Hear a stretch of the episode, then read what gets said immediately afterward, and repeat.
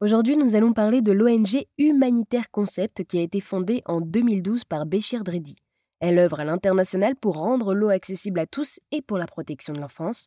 Aujourd'hui d'ailleurs à Lyon, il n'est pas rare de voir sillonner dans les rues le Vroom Shower, ce camping-car réhabilité en douche pour les personnes sans abri et mal logées. Ce camion douche offre également des prestations de coiffure et barbier. Béchir essaye d'œuvrer là où le besoin est le plus fort et pour RZN Radio, il nous explique sa mission de vie. Il revient d'abord sur son histoire personnelle en lien avec la jeunesse d'Humanitaire Concept. Alors en fait, moi à 20 ans, en fait, j'avais, euh, je, suis parti au Burkina Faso, donc j'ai eu la chance de travailler pour une, association lyonnaise qui s'appelle Solidarité Afrique.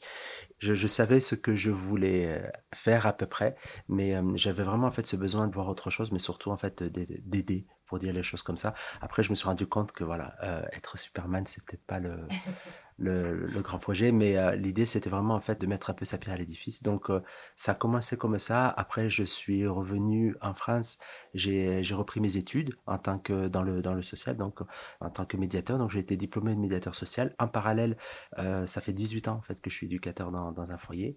En parallèle à ça, en fait, tous les ans, j'essayais de partir dans un pays où il y avait en fait des besoins et j'essayais en fait clairement de d'aider à mon échelle et euh, en fait, c'est suite à tous ces, tous ces voyages-là, et surtout en fait euh, en Indonésie, quand euh, j'étais dans la zone des sinistrés, pas de pluie, pas de douche. Donc c'était des choses qui m'avaient un peu heurté, et que pas d'accès aux toilettes. Et en fait, tout ça, ça, en rentrant en France, je me suis dit, je vais essayer de, de, de réfléchir à ces questions sur l'accès à l'eau potable. Quand j'étais au Burkina Faso, je me souviens, je voyais toutes ces dames qui marchaient des longs kilomètres. Et après, on sait que en Afrique subsaharienne, souvent, les femmes font entre 4 et 6 km pour aller chercher de l'eau, qui n'est souvent pas potable. Donc l'idée, moi, personnelle, c'était d'essayer d'aider à, réduire les distances. Et le projet, en fait, Humanitaire Concept est né comme ça. Des personnes me faisaient confiance, donc euh, parfois me donnaient un peu d'argent pour que je puisse euh, honorer euh, les, projets. Et en parallèle à ça, en fait, quand je me déplaçais dans ces pays-là, je restais des longs mois, j'essayais de mettre en place des équipes, des, process. Et après, petit à petit, ça a été validé par les pairs. Et voilà, et l'aventure, a commencé comme ça. Quels sont les défis aujourd'hui qu'implique l'accès à l'eau potable dans ces pays-là? Déjà, ce qui est certain, c'est que c'est un droit, c'est un droit universel. En fait, on se rend compte que quand on, on construit un puits, on évite beaucoup de drames. Par exemple, on, sait déjà que le fait de mettre des, latrines, et ça c'est des choses que j'ai vécues personnellement au Cambodge, quand on a construit nos premières toilettes dans des écoles, on s'est rendu compte que les petites filles revenaient à l'école. Et ça, ça a été euh, très motivant pour moi et pour les équipes. Donc après, petit à petit, on en a commencé à développer d'autres, et c'est là où le gouvernement commençait à nous appeler parce qu'il y avait des manques euh, de moyens dans certains villages. Et euh, voilà, ils reconnaissaient aussi notre, la qualité de, nos œuvres. Donc c'est comme ça en fait que ça, ça s'est fait. L'accès à l'eau potable, on sait que euh, l'eau tue plus que le, sida, le paludisme, les guerres réunies. En fait, on ne peut pas parler d'humanitaire si. On ne peut pas parler même limite de dignité humaine si l'accès à l'eau potable n'y est pas. Tout projet commence par ça déjà. Donc euh, l'eau, c'est la vie. Je me souviens quand j'étais au, Niger les premières années, il y avait un vieux monsieur Touareg qui, à chaque fois qu'il me voyait, savait ce qu'on faisait disait Amaniman, Amaniman. Et un jour, euh, j'ai arrêté ce monsieur, je lui dis, mais qu'est-ce que ça veut dire Amaniman?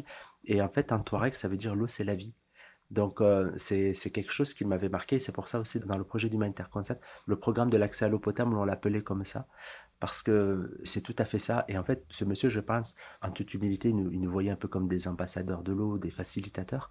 Et euh, je pense que, que c'est ça. Et, et l'eau ramène la vie. Donc, quand euh, on, place des, des, puits dans les villages à proximité, quand je dis ça évite des drames, surtout, c'est que ça, réduit les distances pour les femmes parce que malheureusement, dans ces pays-là, c'est les corvées des femmes euh, souvent.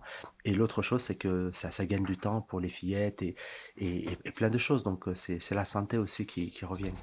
Et du coup, lorsque vous installez ces puits dans ces pays, vous assurez une eau de qualité Alors, tous les puits euh, sont contrôlés. Donc, on a aussi, euh, en fait, quand on construit, par exemple, un, projet, chaque pays a des puits différents. Au Cambodge, en Asie, on opte plus pour des forages. C'est mécanique. En fait, les forages sont familiaux de par la culture en Asie et en Afrique. Le puits en Afrique, c'est des ensembles, c'est des endroits où les, où les femmes se rencontrent. Donc, euh, elles peuvent être plus de 50 femmes, il n'y a aucun souci en Asie, on s'est rendu compte, les premiers chantiers qu'on avait fait pour plusieurs, pour une dizaine de familles, on se rendait compte que les gens ne venaient pas forcément parce que de par la culture, la pudeur, tout ça. Et en Afrique, c'était différent. Donc en Afrique, on a plutôt opté sur des puits, ce qu'on appelle des puits communautaires, des puits ronds, profonds. Ce sont des puits qui durent dans le temps. J'aime prendre cet exemple-là, c'est que souvent on, nous fait la remarque en nous disant pourquoi vous faites pas des forages en Afrique subsaharienne? C'est comme si maintenant vous prenez par exemple une Clio ou alors une BMW, c'est une super voiture, sauf que si vous la mettez dans le désert, c'est pas adapté pour là-bas. Et, euh, si vous regardez même des reportages comme Échappée belle, ce genre de, choses, vous verrez toujours dans ces reportages-là ces anciens puits qui durent. Et moi, j'ai contrôlé des chantiers qui avaient plus de 40 ans de vie, donc qui avaient tari quelques temps avant notre arrivée. Donc nous, l'idée, c'est aussi de faire des puits qui durent. Et euh, dans notre façon de travailler, déjà, on ne travaille jamais pendant la saison des pluies. Donc euh, là, on vient de sortir de la saison des pluies. Pour ça aussi que j'étais euh, au, au, Niger il y a encore quelques jours, pour lancer en fait la production 2023-2024. Donc nous contrôlons les chantiers, nous faisons en sorte que les puits soient dans des endroits neutres. Il m'est arrivé personnellement de refuser des chantiers parce que on savait que ça allait créer des tensions et que certains chefs de village allaient se l'approprier pour pouvoir revendre Enfin, c'est un pouvoir l'accès à l'eau. Et euh, donc ça, on essaie de veiller à ça. Donc euh, voilà. Et alors, euh, avec Humanitaire Concept, vous vous engagez aussi donc auprès de la protection des enfants et vous avez monté cet orphelinat, le centre s'est fait. Alors, quels ont été les, les challenges pour monter cet orphelinat? Ça fait quatre ans bientôt, donc on a eu des enquêtes de moralité, la TST, a, bah, ce qui est normal pour pouvoir avoir la validation. Donc aujourd'hui, on est reconnu par arrêté euh, par l'État du Niger, qui nous a confié justement ces huit enfants. Moi, qui est éducateur et qui travaille avec la PJJ, les ordonnances de placement, c'était important pour moi de mettre en place tous ces process. Je voulais éviter justement qu'on nous confie des enfants parce que très souvent là-bas c'est comme ça, c'est qu'on on nous abandonne des enfants et qu'ils n'ont pas d'identité. Donc en fait, on voulait absolument que l'État prenne sa part sur ça.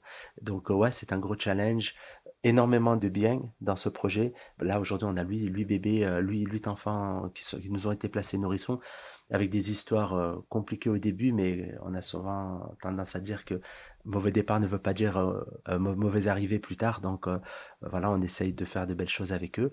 Et là, en fait, on a une, on a une capacité de placer jusqu'à 12 enfants. Donc je sais que les, les juges là-bas nous, nous supplient d'en prendre plus. Nous, on veut vraiment en fait viser la qualité au niveau de l'éducation. Et on sait que là-bas, c'est très compliqué. Donc, euh, voilà comment c'est né. Ça, il y a quatre ans de ça. Et l'idée avec euh, le programme Once Upon a Time de la protection de l'enfance, c'est peut-être développer dans d'autres euh, continents ce genre de, de, de choses-là. Donc, l'idée, c'est d'exporter ce, ce savoir-faire dans d'autres pays. Du coup, pour celles et ceux qui aimeraient en savoir plus et pourquoi pas faire un don à l'ONG Humanitaire Concept, où est-ce qu'on peut vous trouver? En fait, on peut nous trouver sur Instagram et Facebook euh, Facebook parce qu'apparemment c'est les vieux comme moi.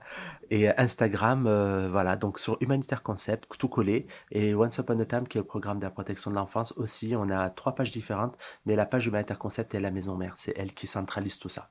Eh bien, merci beaucoup Béchir d'avoir répondu à toutes mes questions et de nous avoir présenté l'ONG Humanitaire Concept.